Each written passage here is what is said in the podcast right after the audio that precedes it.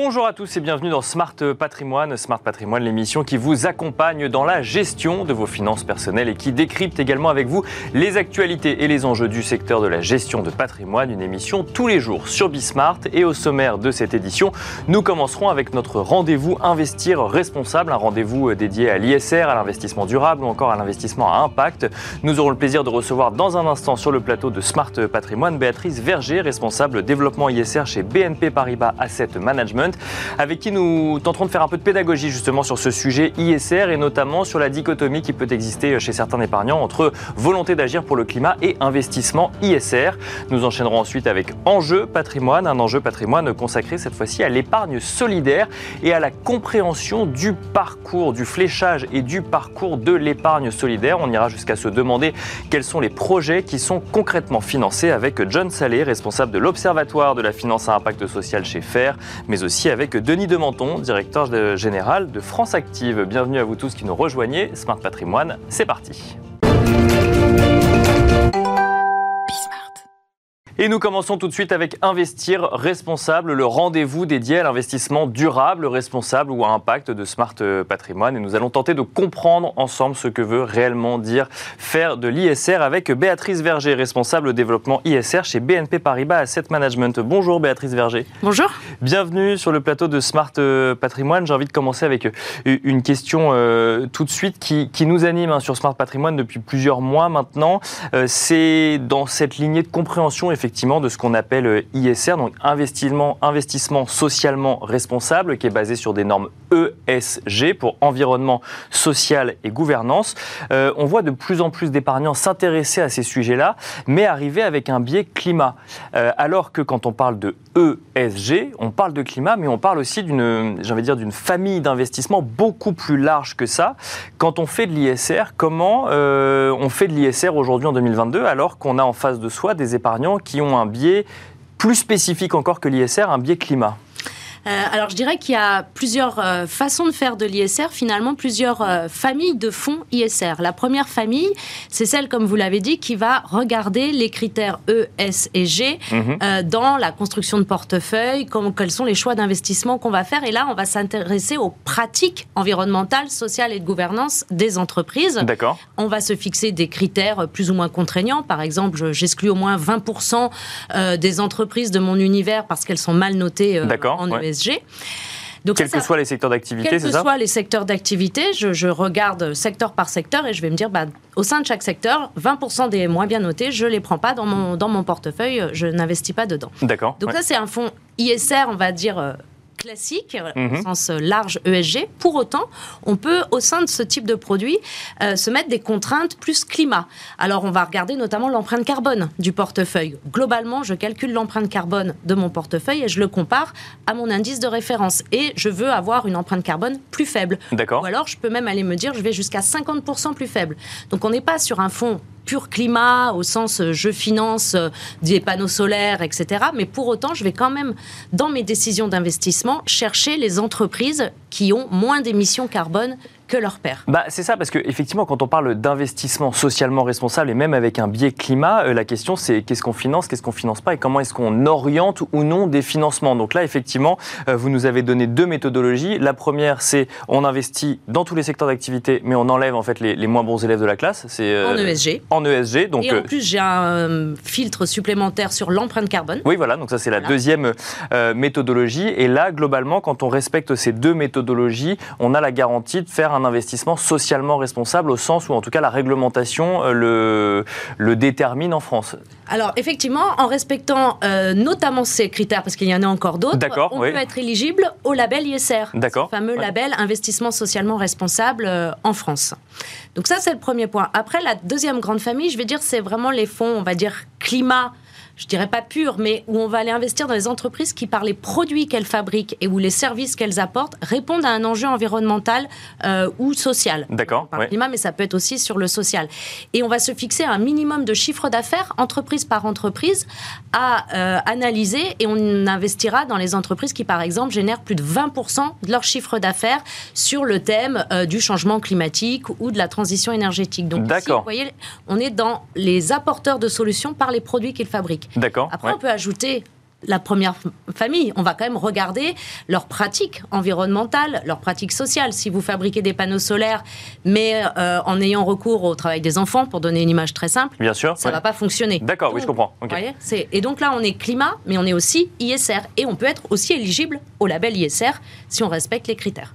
Donc en fait, on a cette, cette première famille. Ensuite, on peut avoir un biais euh, climat, là pour le coup, mais j'imagine que. Alors moi, j'ai pris l'exemple du biais climat parce que c'est effectivement un sujet mmh. qui est euh, fortement d'actualité, mais on pourrait avoir la même chose sur le social, par exemple, ou sur la gouvernance L'éducation, le vieillissement de la population, c'est des enjeux euh, majeurs qu'on sait identifier. D'accord. Bah, tout à fait, on peut avoir la même approche, mais là sur la thématique sociale.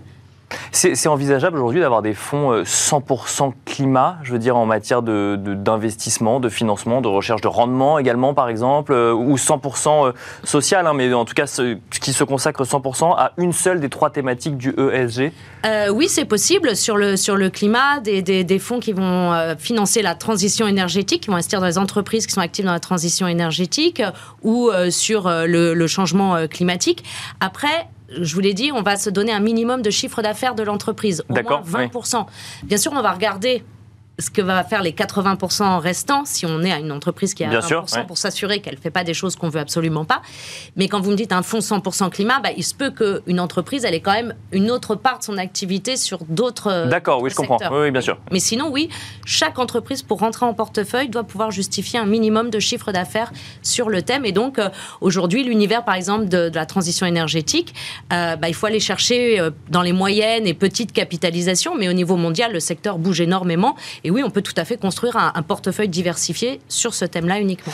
Si on reste en France, euh, alors il y a deux sujets. Il y a la compréhension des épargnants de ce dans quoi ils investissent in fine quand on parle d'ISR, d'investissement durable, d'investissement impact. Je fais exprès de les répéter à chaque fois mhm. parce que déjà, rien que ces trois termes ont des définitions différentes alors que globalement, on est sur une, une méthodologie dont on pourrait penser qu'elle est similaire. Euh, vous avez mentionné le label ISR. Donc là, ça veut dire que euh, ce label d'État, d'ailleurs qu'on reçoit souvent sur le plateau de, de Smart Patrimoine, vient garantir une certaine méthodologie dans la construction des fonds, c'est ça? Tout à fait. Euh, le label ISR, euh, il y a un cahier des charges qui a été euh, défini. Et pour euh, postuler au label l'ISR, c'est une démarche volontaire. Eh bien, la première chose à faire, c'est de prendre ce cahier des charges et de regarder que sur tous les points, il y a six grands piliers, eh bien, on respecte bien euh, ce cahier des charges. je vous parlais des 20% d'exclusion de l'univers, c'est l'un des critères. D'accord. Avoir, par exemple, une empreinte carbone inférieure, c'est le choix de critères qu'on peut faire également. Voilà. Après, il y en a d'autres sur avoir une politique de vote, par exemple, sur les fonds actions, démontrer qu'on fait de l'engagement avec les entreprises. Donc, il y a tout un, toute une liste de critères à respecter. Euh, et après, on postule au label. Et là, il y a un vrai processus d'audit, je vais dire. Et c'est ça qui en fait sa qualité. D'accord, d'audit des fonds, ou en tout cas des, maisons qui euh, créent les fonds. Alors, d'audit de chaque fonds. De chaque fonds, De chaque fonds, euh, par un auditeur certifié et qui, du coup, va regarder ce qui se passe dans le fonds. Alors, bien sûr, il va y avoir des questions au niveau de la société de gestion. La politique de vote, la politique d'engagement, souvent, elle est faite au niveau de la société de gestion. Donc, on va regarder les pratiques de la société de gestion, mais on va aussi descendre fonds par avec une rencontre physique de chaque gérant. D'accord. Euh, pour euh, qui vont justifier leur stratégie globalement. Exactement, pour justifier leur stratégie. Euh, comment ils font, si on reprend ce critère des 20% d'exclusion, comment ils le font au quotidien, comment ils intègrent. C'est voilà. Mais alors, oui, pardon, allez-y. Je termine sur le, la partie risque et contrôle, très important aussi. Dans ce cahier des charges, il y a tout un pilier sur quels sont les contrôles mis en place par la société de gestion, euh, donc par des équipes indépendantes des gérants, pour vérifier que les critères sont bien respectés. Bah, C'était un peu le sens de ma question, c'est qu'un fonds, par définition, ça vit. C'est-à-dire qu'on achète des entreprises, on en vend, enfin des, des, des valeurs donc euh, associées à une entreprise, on en achète, on en vend ou autre. Donc quand on postule le label ISR ou quand on respecte à un instant T, comment garantir qu'on respectera toujours dans un an, dans deux ans ou dans trois ans les mêmes alignements de valeurs qu'on avait au départ? Alors, on, on, obtient le label pour une période de trois ans. D'accord. Euh, donc ça peut paraître long, mais pour autant, tous les ans, on a cet audit qui euh, vient vérifier que, euh, que le fonds respecte toujours bien les critères. Et concrètement, on doit donner aux auditeurs un inventaire du portefeuille sur les quatre derniers trimestres. D'accord. Donc en fait, vous donc action par action, ce dans quoi on a investi, c'est ça Tout à fait. D'accord.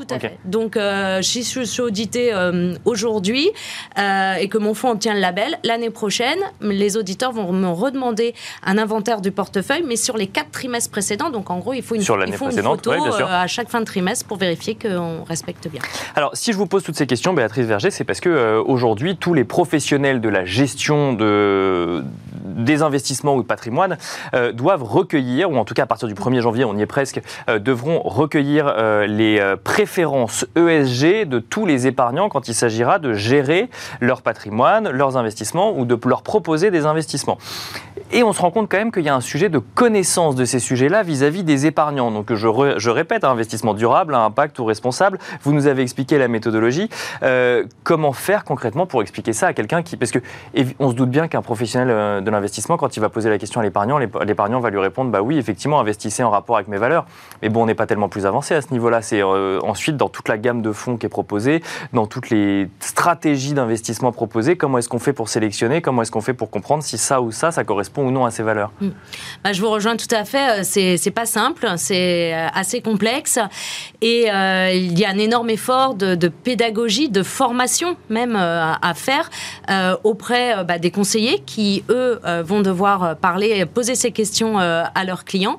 Donc c'est ce qu'on essaye de faire hein, au maximum, de produire de la documentation avec les outils digitaux pour expliquer simplement, le plus simplement possible, euh, tous ces concepts, euh, effectivement, d'ISR, de fonds verts, etc.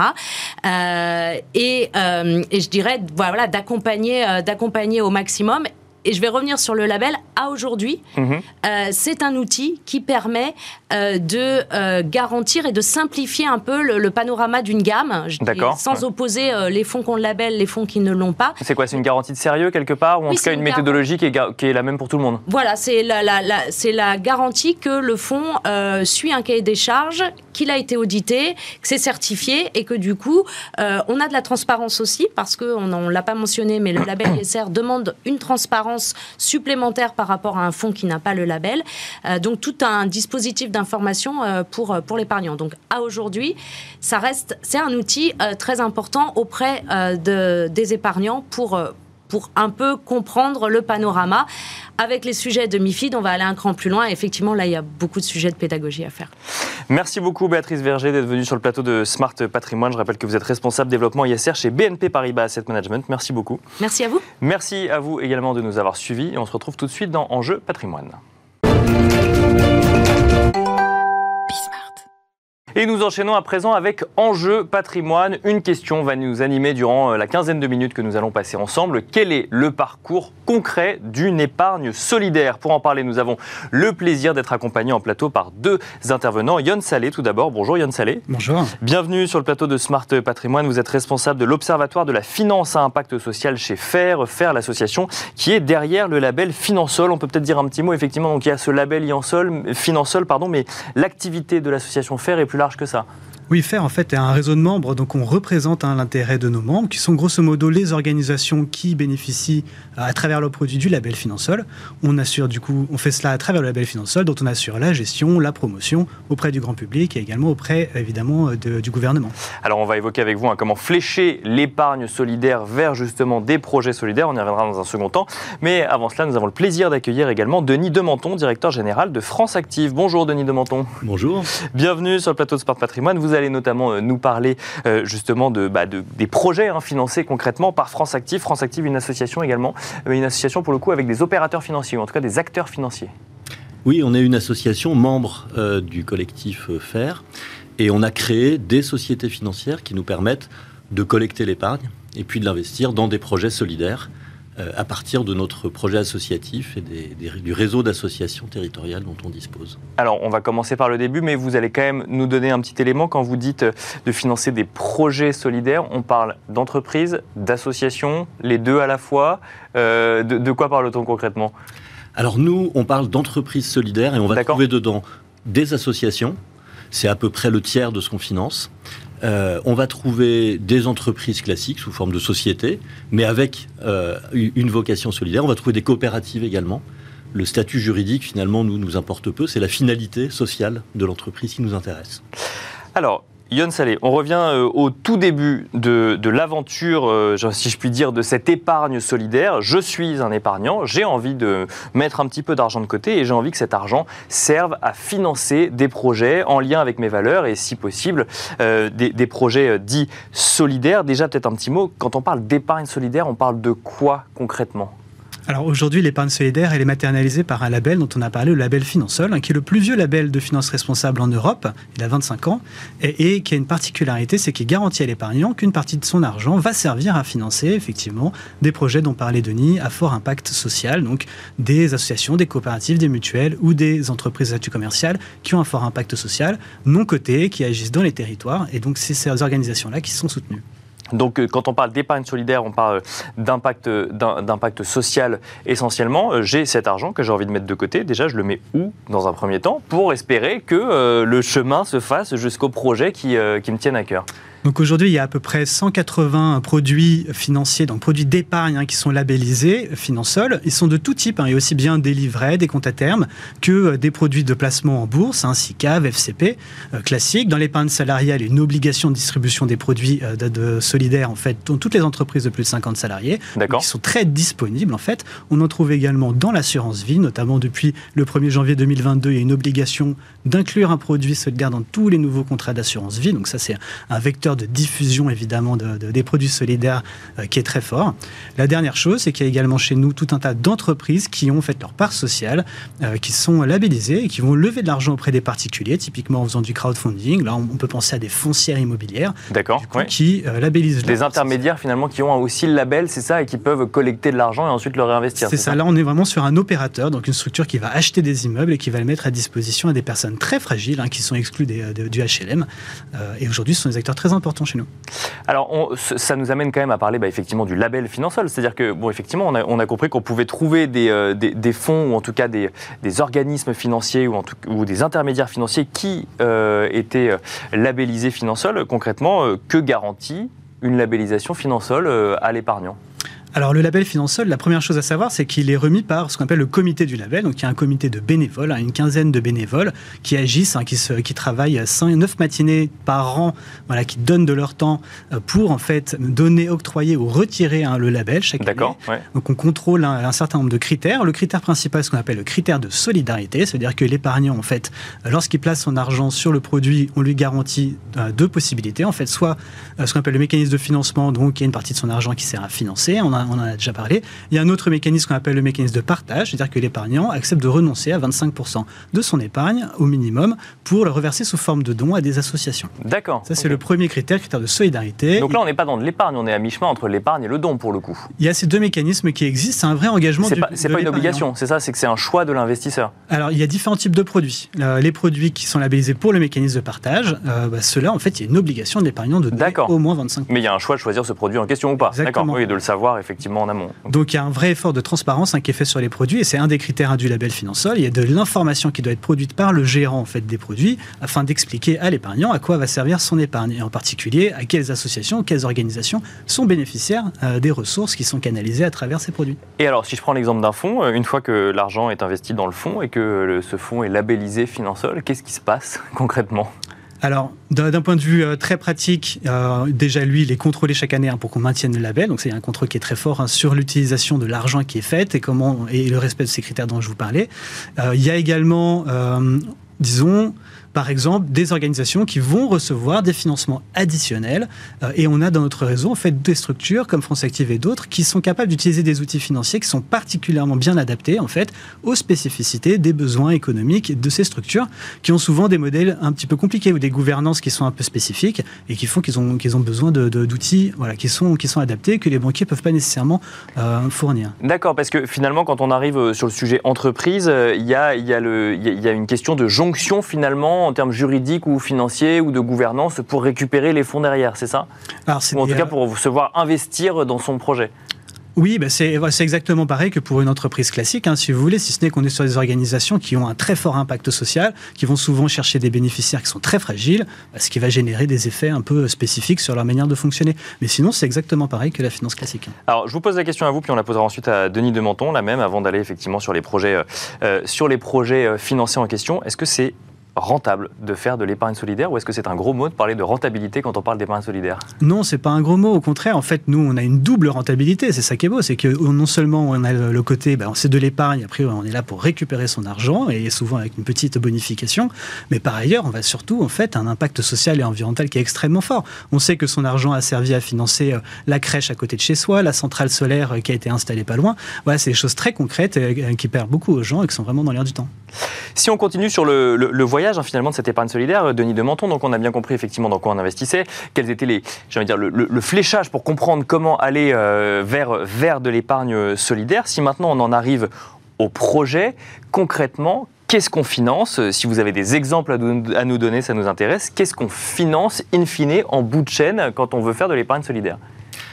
Alors, avec France Active Investissement, donc qui collecte auprès des gestionnaires d'actifs euh, des ressources, on a financé sur les cinq dernières années, y compris les deux années de crise, 2000 entreprises, associations, coopératives. Alors, je ne vais pas toutes vous les. Bien sûr, oui, ça, risque de faire long. J'en ai une que j'aime bien, euh, le réseau Envie. C'est un réseau d'entreprises d'insertion. Au démarrage, ce sont des, travailleurs sociaux euh, confrontés à du chômage de longue durée, euh, d'exclusion professionnelle pour des jeunes et qui se disent tiens, on a euh, un sujet autour de la réparation de, matériel électroménager. D'accord. Donc à la fois, on met en place des ateliers, on forme, on remet en selle hein, des gens qui sont un petit peu éloignés de l'emploi, qui ont, qui ont subi des accidents de parcours, et puis en même temps, on travaille sur l'économie circulaire. Ça, c'est une très belle idée il y a, une bonne vingtaine d'années. Aujourd'hui, c'est un réseau de 52 entreprises qui sont sur tout le territoire national et puis qui progressivement se sont intéressées à d'autres types de matériel. Mais donc, en fait, si, je caricature ce que vous dites, mais l'idée, c'est d'avoir une entreprise avec un business model qui est, euh, je, finalement, je répare de, l'électroménager, mais avec une vocation sociale en plus de réinsertion. Mais derrière, on est sur une entreprise qui recherche une rentabilité, pas sur un projet associatif, c'est ça? Alors là, on est sur un projet qui va rechercher à durer. Hein. à durer, d'accord. Qui, qui, va euh, peut-être dégager une petite rentabilité. Il faut bien constituer des fonds propres, il faut bien euh, consolider l'entreprise, il faut bien rembourser l'argent Bien sûr. On a emprunté. Donc on n'est pas sur un, projet caritatif, on est sur un vrai projet économique. D'accord, je comprends. Qui cherche à s'équilibrer et à durer dans le temps. C'est un réseau qui aujourd'hui euh, fonctionne sur un marché, mais qui a du mal à, investir. Euh, il y a quelques années, euh, l'entreprise Envie du Nord souhaite se mobiliser sur un nouveau type de matériel, les écrans plats. Il faut investir dans des machines, mhm. il faut investir dans des nouveaux ateliers. Dans de la formation, j'imagine. il faut investir pour créer un nouveau réseau commercial c'est des, métiers qui ont une, certaine technicité. Donc ça s'improvise pas. Il faut un plan d'investissement. Et donc la France Active est là parce que des investisseurs privés classiques vont trouver que ce modèle-là n'est pas suffisamment rentable et peut-être un peu trop risqué. Il est très nouveau. On est sur quelque chose d'hybride entre de l'économique et de la solidarité. Donc on a besoin d'avoir des investisseurs spécialisés qui savent travailler justement sur les business models. Et quand vous parlez des besoins de financement avec cet exemple précis, c'est là où derrière justement euh, les, euh, le, fléchage financier peut amener du financement pour ce type de projet, Exactement. par exemple. Pour pouvoir travailler là-dessus, moi j'ai besoin d'avoir des équipes qui sont sur place. Donc on a un réseau d'associations avec des professionnels de terrain et des bénévoles qui vont regarder le business plan, qui vont accompagner les dirigeants de ces structures pour monter un plan de financement assez classique. Et puis derrière, on a l'outil, on a France Active Investissement qui collecte cette épargne et qui peut faire un investissement sous forme de fonds propres, quasi-fonds propres, très participatifs, plusieurs centaines de milliers d'euros parfois, parce qu'on a des besoins qui, peuvent être assez importants. Donc on peut, ça peut être de l'achat d'actions, par exemple Tout à fait. Quand on a un capital, on peut avoir une augmentation de capital. Donc, on est sur une comme un investissement, comme un fonds d'investissement classique, c'est le même fonctionnement, un peu de choses près. Absolument. On a les mêmes outils, on les utilise différemment pour pouvoir les rendre accessibles à des modèles économiques qui sont, eux, un peu différents. Et, ce qui nous intéresse, nous, c'est effectivement euh, de pouvoir euh, rendre l'argent aux épargnants in fine. Hein. Bien sûr. Euh, voilà, il faut absolument qu'on ait des modèles qui tournent. pardon, il y a un risque de ne pas récupérer l'intégralité de, de, son capital sur ce type d'investissement quand on est. Si je reviens sur l'autre bout de la chaîne, sur le côté épargnant? Bah, je pense que c'est comme dans tout investissement. Hein. C'est-à-dire que si vous êtes sur des produits euh, d'épargne boursier, vous avez un risque effectivement de perdre de l'épargne. Bien sûr, complètement. Après, nous, on a des livrets qui, on a des livrets bancaires, par exemple, qui sont sécurisés. On a un fonds euro également. Donc pour les épargnants, en fait, qui sont qui ont une appétence au risque qui est plus faible, il y a des produits qui sont adaptés à leurs. C'est ça. C'est qu'il faut bien préciser qu'en fait, euh, on est comme sur une assurance vie, par exemple. Tout n'est pas forcément investi dans une entreprise avec euh, le risque associé à une entreprise. On peut diversifier les allocations au sein d'un livret et en ensuite aller financer une avoir une partie de son épargne qui va financer un projet comme celui dont vous nous parlez. Tout à fait. sur la durée, donc France Active a investi sur des milliers d'entreprises. Bien sûr. Certaines vont mieux que d'autres. et on n'a jamais fait perdre d'argent aux gens qui avaient confié par les différents systèmes des, sommes à, France Active Investissement. On essaye d'avoir des amortisseurs de risque. Et ce qui est très important pour garantir cette sécurité, c'est le suivi qu'on peut faire. Bien sûr. là, c'est l'importance aussi des équipes de terrain. C'est le temps qu'on va y passer en cas de difficulté. Comment est-ce que on accompagne Comment est-ce qu'on aide à restructurer et, finalement, dans la durée, on s'y retrouve. Et encore une fois, euh, on a un petit rendement euh, quand on peut dégager ce petit rendement sur certaines entreprises. Et puis, on a un rendement social très important pour nous d'être transparent à la fois sur le modèle économique euh, mais également euh, sur les impacts sociaux. Il faut qu'on puisse garantir, et c'est pour ça qu'on a besoin du label Finansol qui vient nous fliquer tous les ans, hein, qui vient vraiment regarder. non, vous fliquez, Yann Non, mais Avec qui, est très, plaisir. Avec beaucoup de plaisir. qui est très exigeant parce que euh, si on veut que le système dure, il faut qu'on soit impeccable sur les impacts sociaux qu'on a pu produire. Donc là, vous nous avez effectivement donné un exemple. Vous avez dit il y a 2000 entreprises financées depuis le début via France Active. C'est-à-dire qu'il y en a plus encore côté Finansol, mais via France Active, il y a 2000 entreprises. Sur les cinq dernières années. Hein, cette année, ce sera 450 euh, sur uniquement l'année 2022. Euh, vous constatez, euh, enfin, vous constatez, ou en tout cas, est-ce que vous constatez des créations d'entreprises en lien avec justement ce sujet solidaire ou insertion sociale ou autre qui viennent vous voir, par exemple? Il y, a, il y a un vrai, un vrai renouvellement des générations. Alors, on l'a vu dans notre enquête. il y a un appétit des jeunes pour l'épargne solidaire, mhm. plus que pour leurs aînés. Donc ça, c'est un vrai motif d'espoir. et puis, il y a une génération d'entrepreneurs assez jeunes, euh, plutôt bien formés pour une partie d'entre eux, qui souhaitent créer leur entreprise avec un objectif social. Donc nous, notre boulot, c'est d'aller les chercher dès le démarrage, c'est-à-dire au moment où euh, le financement du démarrage est le plus compliqué. Euh, et puis de pouvoir leur apporter un premier petit ticket, les accompagner dans la durée sur une deuxième levée de fonds, une troisième levée de fonds, pour faire grandir leur entreprise. 50% des projets qu'on aura financés cette année sont des projets de création. D'accord. Ça aussi, c'est un vrai motif d'espoir. Vous avez mentionné votre enquête, effectivement. Alors, je ne l'ai pas dit spécifiquement dans cette émission, mais c'est un constat qu'on fait souvent euh, sur le plateau de Smart Patrimoine c'est qu'il y, y, a un sentiment d'être pas suffisamment informé ou de pas suffisamment comprendre ces types d'investissements. Euh, France Active a mené une étude. Euh, vous constatez que 7 Français sur 10 ont le sentiment de ne pas être suffisamment informés sur le sujet de l'épargne solidaire. Il nous reste quelques secondes. Yann Salé, qu'est-ce qu'on pourrait faire pour favoriser encore plus l'épargne euh, solidaire? Bah, Aujourd'hui, en fait, euh, les produits financiers sont disponibles dans tous les réseaux, euh, pour tout le monde. C'est 24,5 milliards d'euros d'épargne, 5 milliards de croissance hein, sur l'année 2021. On voit que c'est extrêmement dynamique. Ça reste 0,41% de l'épargne financière des Français. Il y a encore de la marge, évidemment, pour aller plus loin. Et on sait que derrière, en fait, il y a du besoin. C'était 690 millions d'euros investis en 2021 par les, les, membres de notre réseau, 1350 organisations qui ont été financées.